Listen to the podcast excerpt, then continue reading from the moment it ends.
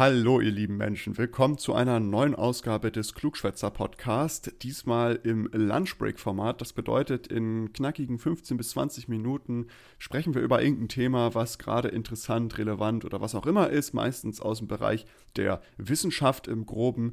Und diese Woche hat Nils uns etwas Schönes vorbereitet, was er uns kredenzen mag. Nils, worum geht es heute? Das klang gerade so überrascht, als du das gesagt hast. Also in letzter Zeit bin ich ja wieder ganz stark vertreten bei der Vorbereitung. Ähm, wir haben heute ein, ein, ganz aktuelles Thema, ein Thema, was auch jetzt nicht gerade schön ist, weil es mit vielen auch ja sehr traurigen Ereignissen zusammenhängt. Wir werden heute über Gas sprechen, über äh, Gasheizung und Heizen im Allgemeinen. Das soll unser heutiges Thema sein. Keine Sorge, es wird jetzt nicht super langweilig ähm, sondern es war eigentlich sogar ziemlich, ich fand es ziemlich spannend und ziemlich interessant. Wer es noch nicht mitbekommen hat, die Gaspreise, die explodieren gerade, weil Wladimir Putin den Gashahn für Europa äh, zumindest sehr stark zugedreht hat und eventuell bald komplett äh, abschalten könnte äh, aufgrund der, des Ukraine-Kriegs. Ähm, und das führt einfach dazu, dass wir in Deutschland mittlerweile in der Alarmstufe unseres Alarmsystems, was die, die, Energie angeht, angekommen sind. Das ist so ein Drei-Stufen-Plan. Das ist die Warnstufe, die Alarmstufe und der Krisenfall, glaube ich. Also das ist praktisch so ein, ja, so ein Sicherheitsmechanismus, mit dem man eben, der dann hintergelagert eben verschiedene äh, rechtliche Sachen eben äh, ja, nach sich zieht. Das heißt, jetzt bald können die Preise von auch innerhalb des äh, Jahres so gesehen von den Erzeugern oder von euren Strom, äh, Gasanbietern erhöht werden und so weiter. Das ist jetzt praktisch die Vorstufe. Und die nächste Stufe wäre dann wirklich dieser Krisenfall. Und das, der Grund dafür ist eben, dass wir gerade eben nicht so viel Gas bekommen, wie wir normalerweise bekämen und wie wir bräuchten theoretisch. Denn klar ist es gerade Sommer. Viele von uns sitzen gerade wahrscheinlich irgendwo in Schwitzen wir werden gerade, brauchen wir relativ wenig Gas im Privathaushalt. Das ist vielleicht mal fürs Duschen, aber die Heizung wird hoffentlich bei allen von uns aus sein. Das heißt, aktuell bräuchten wir das Gas, um eben zum einen die Wirtschaft zu befeuern und unter Umständen sogar Stromproduktion zu betreiben. Es gibt ja Gasturbinenkraftwerke.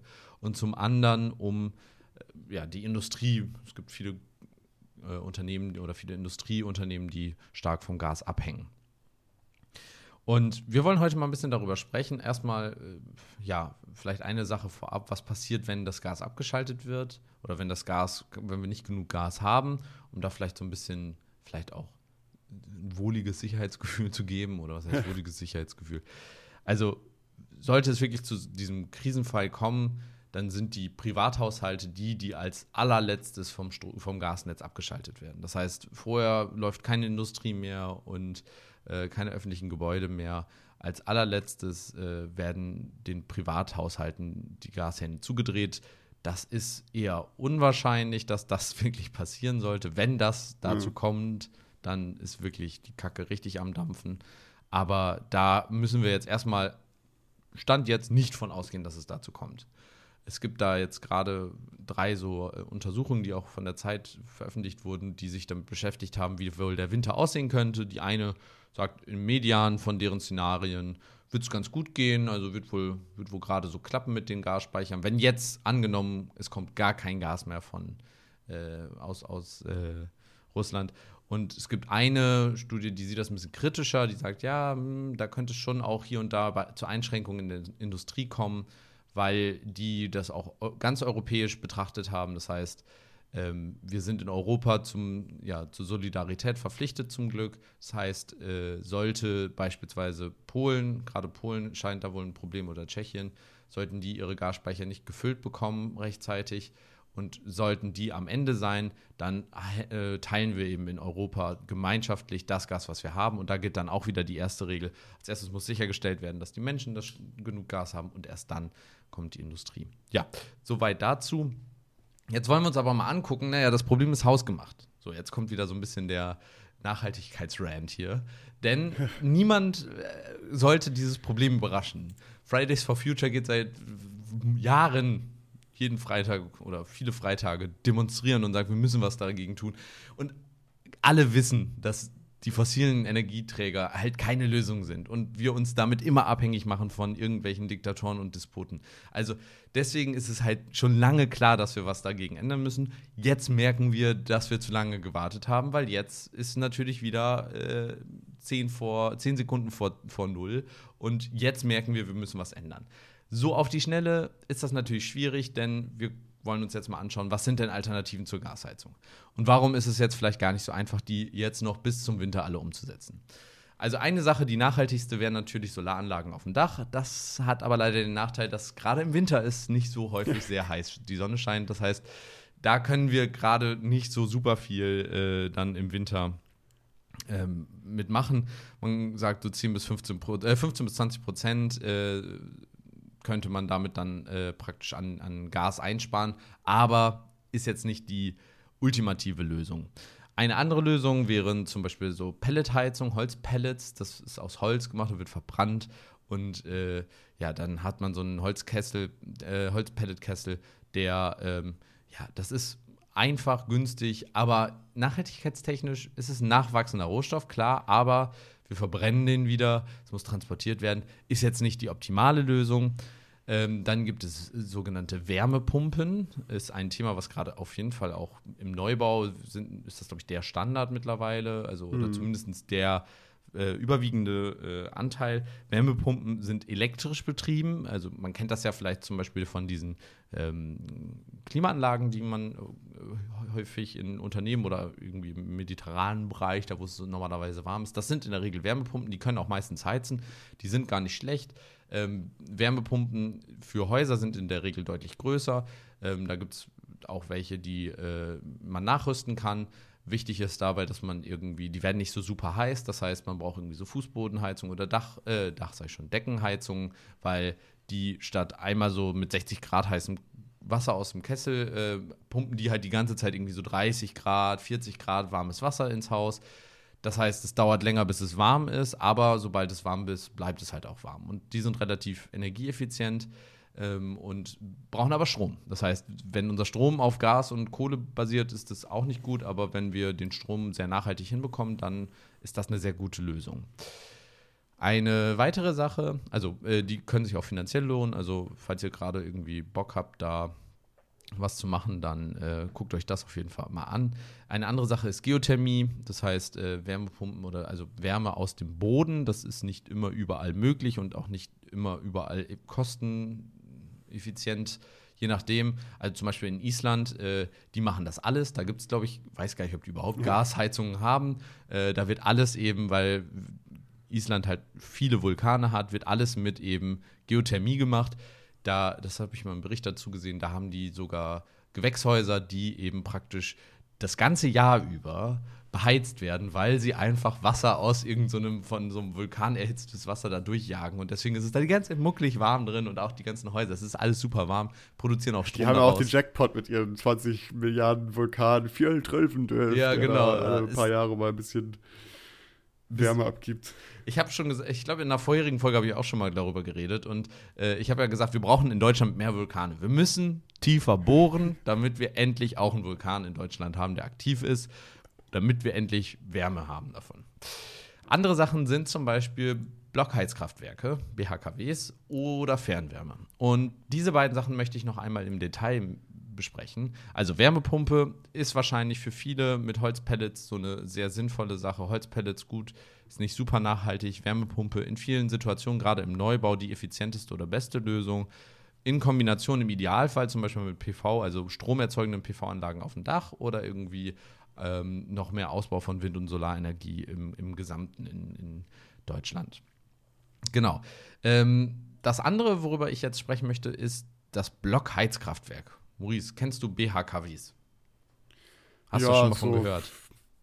Schon von gehört, ja, aber nie miteinander, nicht, nie damit auseinandergesetzt. Genau, das ist im Endeffekt eine Kombination aus Strom- und Wärmeproduktion. Es macht nämlich beides. Und das ist nämlich ganz sinnvoll, denn äh, wir wissen alle, es ist irgendwie ein Motor da drin, Verbrennungsmotor zum Beispiel. Ähm, der, produziert, der braucht in dem Fall, zum Beispiel wenn es ein Verbrennungsmotor ist, zum Beispiel Diesel, Pflanzenöl oder Gar äh, oder ähm, äh, ähm, Benzin irgendwie was, was verbrannt werden kann. Und ne, Verbrennung sagt schon, da entsteht Abwärme. Und die kann man natürlich auch nutzen. Es gibt das auch mit Gasturbinen, gut, da brauchen wir halt Gas. Es gibt das aber auch mit Brennstoffzellen.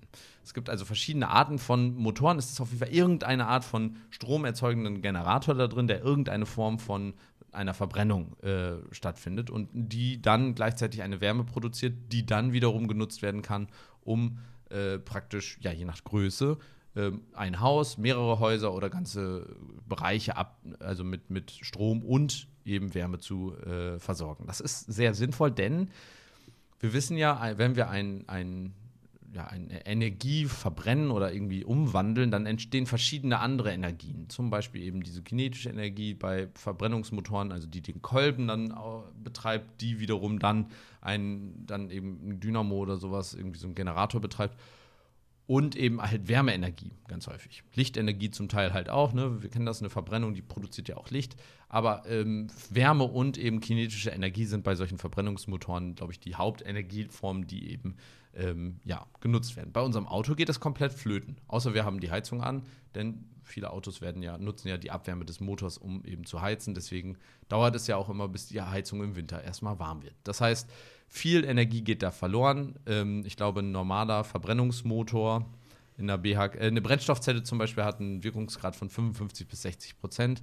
Ähm, ich glaube, bei ähm, normalen Verbrennungsmotoren waren es nur äh, ich glaube, 40 bis, bis 60 Prozent. Also es ist äh, nur so ungefähr die Hälfte plus minus, so im, im, im mittleren Drittel bewegt sich so die Effizienz von diesen, nur wenn man nur den Strom produziert ähm, oder nur die Wärme nutzt. Und wenn man das kombiniert, kann man halt teilweise bis auf 90 Prozent der, also der vorhandenen Energie, also dieser Wirkungsgrad, der sagt, wie viel theoretische Energie ist vorhanden und wie viel wird davon genutzt.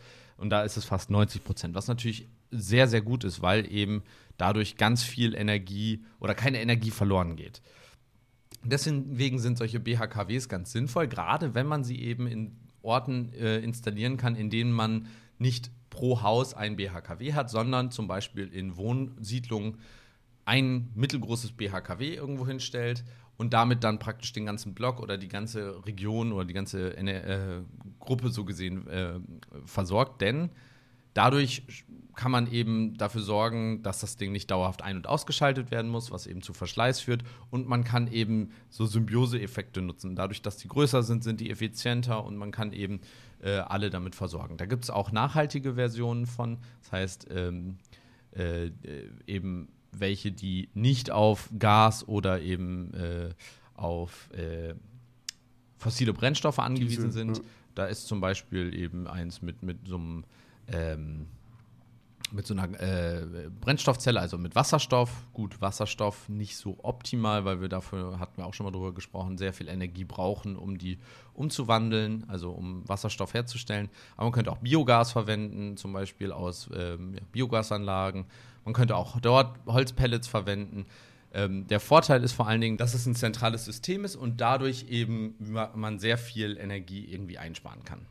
Ein, eine Sache, die wir dafür brauchen, ähm, ist zum Beispiel, also ist ein vernünftiges Rohrleitungssystem. Denn anders als es bei uns im Haus ist, wenn du eine zentrale Zentralheizung im Keller stehen hast, dann steht die unten bei dir im Keller oder irgendwo im Haus, wenn du ein Mehrfamilienhaus hast und leitet dann praktisch ähm, das heiße Wasser durch ein Rohrsystem in die Wohnung und dort wird es dann eben durch einen Radiator, Fußbodenheizung oder was auch immer dann irgendwie ja, verteilt und die Wärme wird verteilt. Äh, das Ding ist aber bei solchen BHKWs und auch bei Fernwärme findet die Wärmeproduktion nicht am Ort äh, statt, wo sie verbraucht wird, sondern irgendwo anders. Unter Umständen tatsächlich relativ weit weg. Und dafür braucht man eben ein Fernwärmesystem. Das erste Fernwärmesystem, also das Konzept Fernwärme bedeutet, ich habe irgendwo eine Wärmeproduktion und nutze sie an einem anderen Ort. Das allererste Fernwärmesystem das hatten die Römer die in der Antike mhm. ent entwickelt, vor 2000 Jahren. Da haben die halt im Endeffekt eben Thermalwasser genommen und dann praktisch über ein Leitungssystem in ihre Häuser geleitet, um das als Fußbodenheizung zu nutzen. Also ein System, das wirklich schon arschalt eigentlich ist und aber auch damals schon richtig gut funktioniert hat. Dann 1334 in, Fran in Frankreich auch Thermalwasser und dann eben äh, viele Male danach, auch 1920er Jahre und zuletzt auch ein großer Vorstoß in den 90er und 170er Jahren, als die erste Ölkrise stattfand. So, und jetzt im Zuge der Energiewende gibt es wieder eine, einen Ausbau der, also der Fernwärmesysteme, also eine vierte Generation so gesehen, weil eben wir eine Kraft-Wärme-Kopplung machen können. Wir können also eben ähm, die Wärme, die irgendwo anders produziert wird, aus zum Beispiel Industrie oder eben als ein zentrales Wärmeheizkraftwerk oder sowas, die können wir dadurch eben verteilt nutzen und dadurch bis zu 10 Kilometer ist, glaube ich, so die, die Leitungslänge, die irgendwie nutzbar ist. Ähm, dadurch können wir eben super viel Energie speichern und das ist oder sparen, weil wir das eben zentral machen, weil wir eben dafür sorgen, dass wir zum Beispiel Müllverbrennungsanlagen oder Industrie, Stahlproduktion oder so, dass wir da Energie, die sonst verloren geht, eben nutzen können, um eben Energie ähm, ja, ganzheitlich zu nutzen. Solarthermie ist natürlich mit das Beste, weil eben du stellst eine Platte hin, die erhitzt sich und äh, erzeugt heißes Wasser, ist aber in Europa nicht zwingend äh, supergeil. In der Schweiz benutzt man sogar noch ähm, Kernkraftwerke, die auch Fernwärme produzieren. Da wird also wirklich alles genutzt. Geothermie, hatte ich vorhin schon mal gesagt, ist da auch eine Möglichkeit. Eben auch bei Geothermie braucht man Fernwärme, denn in der Regel wohnt man seltenst so nah am äh, am Vulkan, dass man den ja irgendwie Wasser draußen erhitzen kann. ähm, Im besten Fall wohnt man nicht so nah dran, so, ne? Das stimmt. Aber nachhaltige Fernwärmesysteme ähm, beruhen auf erneuerbaren Energien. Und da kommen wir nämlich jetzt zu einem neuen, ja, zu einem neuen wichtigen Punkt. Wenn wir nämlich ein Fernwär also so eine Heiz, äh, Heizkraftwerk haben, was irgendwie Gas verbrennt oder Kohle verbrennt oder was auch immer, ähm, dann produzieren wir natürlich wieder Wärme und Strom auf fossilen Brennstoffen. Wir können aber auch erneuerbare Energien nutzen, zum Beispiel Wind oder Solar und das koppeln mit einem Großpump, äh, nee, einem großen Wärmepumpkraftwerk. Also praktisch eine Wärmepumpe, nur in gigantisch groß, die dann praktisch Energieüberschüsse, die wir ja ganz häufig haben, nutzt, um eben Fernwärme oder also Wärme zu erzeugen und diese dann praktisch in die, Haushäl äh, äh, in die Haushalte schickt. Dort wären dann nochmal sinnvoll, wenn man da zum Beispiel irgendwelche Speicher hätte, um das dann zwischenzuspeichern, um dann in der Situation, in der man es dann braucht, eben wirklich zu nutzen. Ähm, andere Sachen sind zum Beispiel also Gasturbinenkraftwerke, aber auch Rechenzentren, wovon wir ja extrem viele haben. Also alles, was irgendwie Wärme produziert, kann man dann mit in so ein Fernwärmesystem einbinden. Ich glaube, die sinnvollste Variante dafür wäre tatsächlich irgendwie so ein kombiniertes System. Jedes Haus ist ans Fernwärmesystem angeschlossen, jedes Haus ist vielleicht sogar noch an irgendwie so ein Block BHKW angeschlossen über das Fernwärmesystem und hat noch ein paar PV-Anlagen oder hier Solarthermieplatten auf dem Dach und dann hast du so ganz viele Sachen, die dir irgendwie heißes Wasser produzieren oder Wärme produzieren. Und äh, dadurch braucht man dann gar keine ähm, ja, fossilen Ressourcen mehr. Es gibt also, wie man sieht, sehr viele etablierte oder erforschte, nicht jetzt gerade irgendwie so, wir müssen Batterien entwickeln wie beim E-Auto, mhm. sondern es gibt schon die Lösung, sie wurden nur nie umgesetzt. Und jetzt ist es an der Zeit, ähm, die tatsächlich umzusetzen. Andere Sachen sind natürlich offensichtlich, die sowieso schon lange bekannt sind. Das heißt, der Umgang mit Energie muss besser werden. Wir brauchen bessere Isolierung äh, der Häuser. Das ist ein riesiges Projekt bei mir, auch zum Beispiel bei der Arbeit mit äh, Frankreich zusammen, wo man sich irgendwie anguckt, wie man Häuser am besten isoliert. Und äh, das brauchen wir auf jeden Fall. Und wir müssen lernen, Stoß zu lüften, weniger heiß und weniger lange zu duschen und äh, unseren, unseren Energiebedarf einfach zu reduzieren. Lieber einen Pulli an, als die Heizung zwei Grad höher zu drehen. Und äh, ja, das könnte dann die Lösung für diesen Winter sein. Maurice, hast du dir schon, hast du schon äh, dich gepreppt? Hast du schon irgendwie Elektroheizung für den Winter gekauft oder sagst du, dass, äh, das wird alles gut gehen, ich bin da entspannt? Habe ich alles da tatsächlich, weil äh, ich hatte mal das, das große Glück, ironischerweise in einer Wohnung zu wohnen, wo alle Heizungen ausgefallen sind im Winter für bestimmt eineinhalb Monate also ich konnte gar nicht heizen und äh, darum ist es für mich alles, ich bin da schon erprobt. Ich habe alles da, ich habe so eine kleine äh, Elektroheizung. Aber glücklicherweise bin ich auch niemand, der ähm, dem schnell kalt wird. Also das ist vielleicht auch nochmal. Das hilft, das hilft enorm. Darum, ähm, aber ich, ich bin ja eh immer optimistisch. Ich gehe davon aus, dass, äh, dass das wird schon. Da, wir, wir kommen nicht in den extremsten Krisenfall. Nee, genau. Also dass sich ExpertInnen äh, und die Regierung mit, dem, mit diesem Fall beschäftigen, finde ich sehr gut. Ja, klar. Aber ich glaube auch, also ich hoffe auch, dass wir an diesem Fall, dass der nicht, äh, ja, praktisch äh, auftritt. Bin da auch sehr optimistisch. Ich glaube aber trotzdem müssen wir jetzt handeln und sollten das nicht aussitzen und hoffen, dass das irgendwie an uns vorübergeht. Ich bin der Meinung, wir sollten da, also jeder für sich äh, im, im Rahmen der eigenen Möglichkeiten schnellstmöglich irgendwie was machen damit wir möglichst äh, früh von den fossilen Brennstoffen abkommen. Und ja, das ist das Schöne an, an erneuerbaren Energien. Wenn wir das geschafft haben, sind wir wirklich energieautark, sowohl Wärme als auch Strom. Und das, ja, ja. das ist nur gut. Also da gibt es keine, also aus meiner Sicht gibt es da keine, ähm, ja, keine negativen Aspekte dabei. Nee, ist, natürlich ist das sinnvoll. Ist aber halt, also immer wenn man so drüber redet, ist, merkt man immer wieder, was für ein Riesenakt das ist, ne? Ja, total. Also das alles so umzustellen und das dann halt die Infrastruktur bereitzustellen und dann versteht man auch, dass das halt eine gewisse Zeit dauert, bis man da hinkommt. So. Ja. Aber man sitzt halt denkt so, mach doch mal jetzt, ich will das morgen haben. So. Genau, und das ist das Problem. Also wir, es ist ein Riesenaufwand und es dauert lange. Aber das ist das Problem. Also es wurde nicht frühzeitig genug. Man hätte das ja auch Jahr für Jahr seit, also ich meine, seit 1970 hat man gemerkt, dass also Öl schon irgendwie ein bisschen schwierig ist. Und seitdem hätte man ja jedes Jahr so ein kleines bisschen was machen können.